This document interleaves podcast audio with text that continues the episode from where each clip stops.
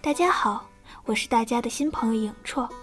影绰是叶飞花落满地寒，等影绰绰一阑珊的影绰。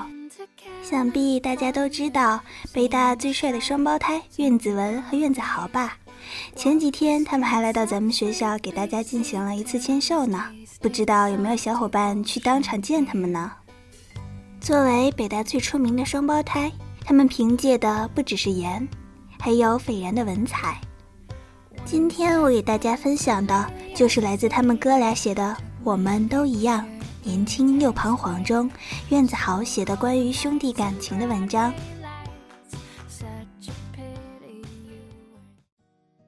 世上只有哥哥好。当我写下这句话的时候，我知道我在撒谎。世上怎么可能只有哥哥好？哥哥除了小时候会帮我挡妈妈的巴掌和爸爸的教训。大了些，把好吃的、好喝的、好玩的、好看的，不假思索全部让给我。现在帮我交学费和找对象，好像也没什么好了。他比我鼻梁高一些，双眼皮也要比我的内双明显很多。我还喜欢他的脸型，看起来比我的更有轮廓感。哥哥的眉毛也好看，虽然我们的嘴巴没什么大的不同，但是他的牙齿又要比我的整齐。我哥常说，我在二十一年前打败那两亿对手时，伤得真不轻。在朋友们都快笑哭了的时候，我会很温柔深情地说：“当初要不是老子帮你打住了两亿大军，能有今天的你吗？”小时候我不懂事，总是无条件地惯着自己，也因此总跟妈妈吵架。哥哥会在妈妈面前严厉批评我，把我骂得狗血淋头。然后一边说着“赶紧回屋反省去”，一边把我推搡进房间。到了房间里，他就笑开了，然后使劲儿哄我。以前他爱做鬼脸或者扮丑来逗我开心，大了些我不吃这一套了，他就拉着脸答应给我多少的零花钱。我们之间的关系就好像拍卖，当哥哥给的零花钱足以让我消气的时候，我就故作勉强的答应他。然后哥哥在一旁嘿嘿傻笑，说：“这就乖了。”有时候我实在是心疼这样的一个哥哥，在老妈面前要教训我，哄着我妈说：“别跟他这犯上二狗劲的弟弟生气。”反过来又要哄我开心，他就像是我们家花钱雇来的和事佬，两边都开心了，他也就放心了。我和妈妈吵架冷战的时候。我赌气，像个天不怕地不怕的小英雄一样，不吃他做的饭。事实上，我妈也不让我吃。每每这时候，我哥就要出马了。他当着妈妈的面说：“这孩子就是不懂事，该挨饿。”然后反过来，加上我爱吃的各种菜，偷偷送到我的房间。哥哥会演戏，他会先偷一只空碗，迅速跑到我房间，放我桌上。不管我讶异的表情，就跑回去，然后再拿一只碗，装满我爱吃的所有菜，在家里晃晃悠悠，趁老妈不注意，他就闪进我的房间，然后把两只碗对调，自己拿着空碗出去，继续若无其事的溜达。他都是一边说着好吃，一边拿个空碗瞎比划，然后嘿嘿傻笑。我哥很爱看武侠片，每次送饭的时候。就像电视剧里探监的人一样，总说：“我不能在这里待太久，我要走了。你快吃，一会儿我来收空碗。”哼，多么傻的哥哥！嗯，多么好的哥哥！我从小就渴望自己的哥哥是个无所不能的王子，因为这样我就可以是个沾光的小王子了。所以我考不好的时候，会求他帮我编出双百的卷子来。如果他变不出来，我就坐地上哭。之后索性把卷子上写名字的地方拿透明胶带粘一下，再撕下来，直到把“苑子文”三个字彻彻底底粘下来，然后再脸不红心不跳地写上我的名字。我哥拿着对调后的卷子说：“你幼稚不幼稚？”我大多数时候是会承认自己的幼稚的，不过这没关系啊。我甚至一度仗着这种所谓的幼稚，去拿走更多属于我哥的东西。后来我哥告诉我，他所说的幼稚，是我愚蠢到偏要把这三个字都粘下来才肯罢休。其实只要把最后一个文字摘下来，然后换成好就好了呀。哥哥小时候学习不好，偏偏我学习好。我记得他小时候什么都不如我。我爱给小区里的爷爷奶奶背古诗，然后把我哥从围着看的小伙伴里揪出来，说接下来换哥哥背诗。看着他吞吞吐吐的尴尬样子，我常常笑得肚子痛。有时候，我哥忍无可忍，把我叫到角落里训话，还要举起拳头装作威风。不过我根本不吃这一套，挺直了腰板，瞪大了眼睛跟他说：“你要是敢打我，我就跟我妈告状去。”是的，大多数时候我不懂事，所以我会说我妈。而不是咱妈，因为从小家里人就惯着我多一些，也会偶尔不公平，比如把大的鸡腿给我，挑我爱看的电视台。有时候我捧着一大袋子零食不给我哥吃，然后看着我最爱看的电视剧，他就在旁边傻愣愣坐着，看到好笑的部分，还会跟我一起笑，而我都是一个白眼甩给他。意思是，我的电视剧，你笑个毛！想起小时候我这些骄傲跋扈的幼稚举动就好笑，好像真的把哥哥当成了我们家的客人，并且一度认为他是妈妈从垃圾桶里捡来的孩子。直到后来我有意识，知道我们长得很像的时候，才否认他是从垃圾桶里捡来的。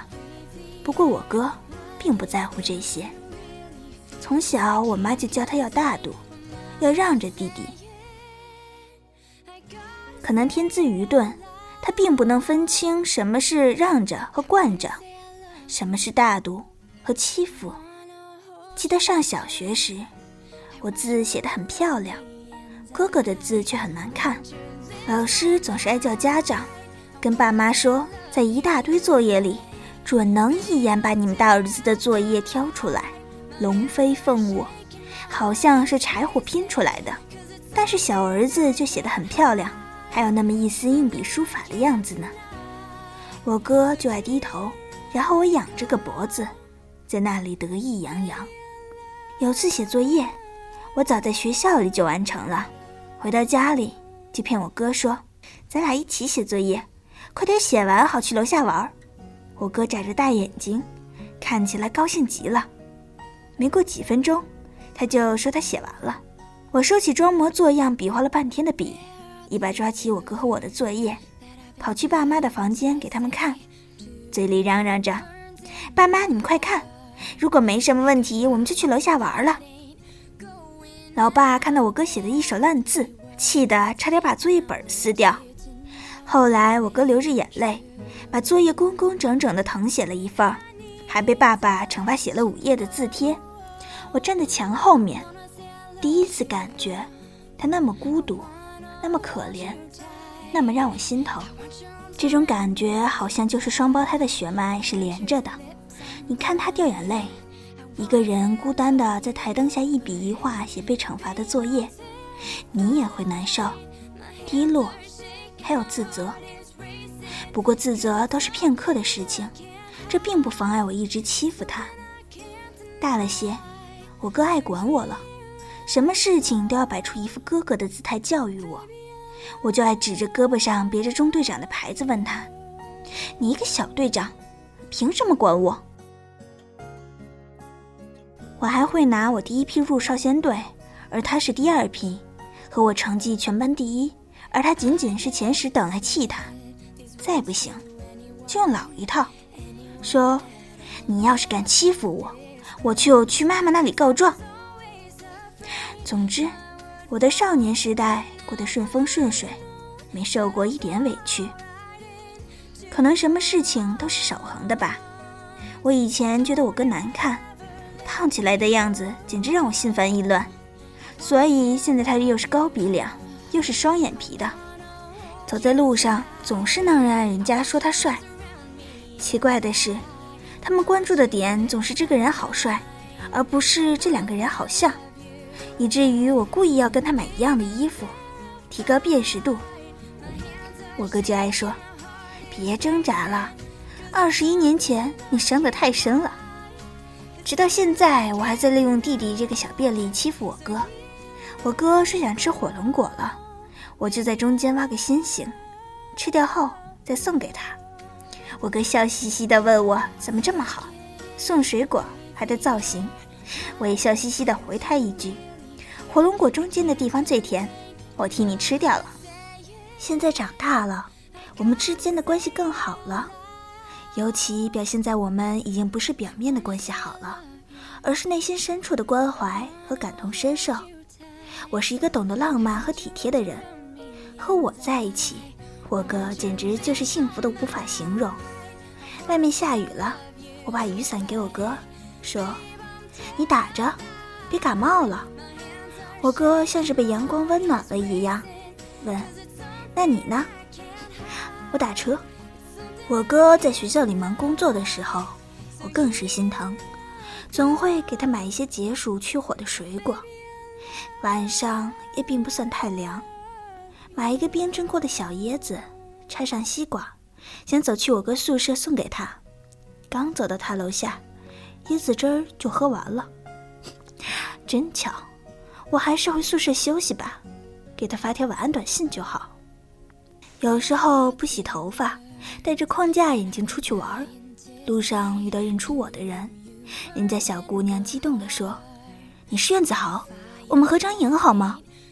我都会面带微笑的说可以，做着鬼脸扮着丑。合影结束后，我会告诉他我是哥哥子文，记得发微博告诉你的伙伴们，苑子文今天没洗头就跟我合影了。小姑娘一边笑着说没问题，一边跑开了。我们一起去逛街，我只负责试衣服和订衣服，选上一件后，售货员问我，先生。您是刷卡还是现金？每到这个时候，我都会漫不经心地看着售货员。你问一下旁边那个跟我长得挺像的人，是有卡还是有现金？售货员总像是故意气我一样说：“先生，这旁边没人跟您长得像啊。”不过现在大多数时候，我还是会听他的。可能是小时候欺负他太多了，现在有些心虚。总觉得这个人就像是上天赐予我的礼物。要知道，你醒来时，这个屋子里有个跟你长得一样的人在溜达，是一件多么奇妙的事儿。你倒牛奶，他也倒；你吃面包，他也吃。两个人并排坐在爸妈对面吃饭，碗筷都一样，多可爱！没多久就要背上一样的书包。然后一只脚一起迈向鞋子里，出门上学去。晚上我关上他的房门前，温柔地说一句晚安。回到自己的房间、自己的床上时，快要吐了，就好像每天我都笑眯眯地对自己说：“你好，早啊，你好，晚安。”我哥对我好，不只是在生活上，他方方面面都对我好。高中读书的时候，他最懂我。我每一次进步或者退步，他都知道原因。当别人都在祝贺或者为我干着急的时候，只有哥哥对症下药。精彩极了和糟糕透了的工作，他替爸妈做了。在我人生最难熬又最无奈的时候，他给我坚定的眼神和拥抱，然后告诉我：只管走下去，世界那么大。总有一片蓝天属于我。如今上大学，在面临每个重要关口的时候，我哥都在。其实这么多年，我早就习惯了他的存在。他就好像我的另一个自己，在做决定的时候，一个人说好，一个人说不好，权衡权衡，倒也踏实。我挺庆幸的。有一个比我还在乎事情对我影响的人陪伴着我，你们一定会有，也一定要有。记住，世上不只是只有哥哥好，但需要有人对你好。好了，文章分享完了。听过这篇暖男哥哥和逗逼弟弟的故事，大家有什么感想呢？是不是特别希望有一个这样的哥哥，可以在自己撒娇、任性或是无理取闹时，无条件的宠着自己？当然，还可以帮着爸妈来管教自己、教训自己，让自己在正确的道路上可以多走一点，走远一点。就拿我来说吧。作为一个女孩子，其实我从小最大的梦想就是可以有一个亲哥哥。不过我妈妈和我说：“哎呀，这辈子估计是没什么希望了，生个弟弟倒还是有可能的。”每当这时候，我都会特别不开心，说：“我想要的是哥哥，是一个可以让着我的人。”而这样的苑子文，恰好就是这么一个暖男哥哥。希望苑子文和苑子豪的生活在以后可以过得更加幸福，更加和谐。就像他们说的，不是表面上的和，而是从心底里的感同身受。好了，今天的节目就到这里，影绰要和大家说再见了。欢迎大家继续收听下一期节目，米娜，再见。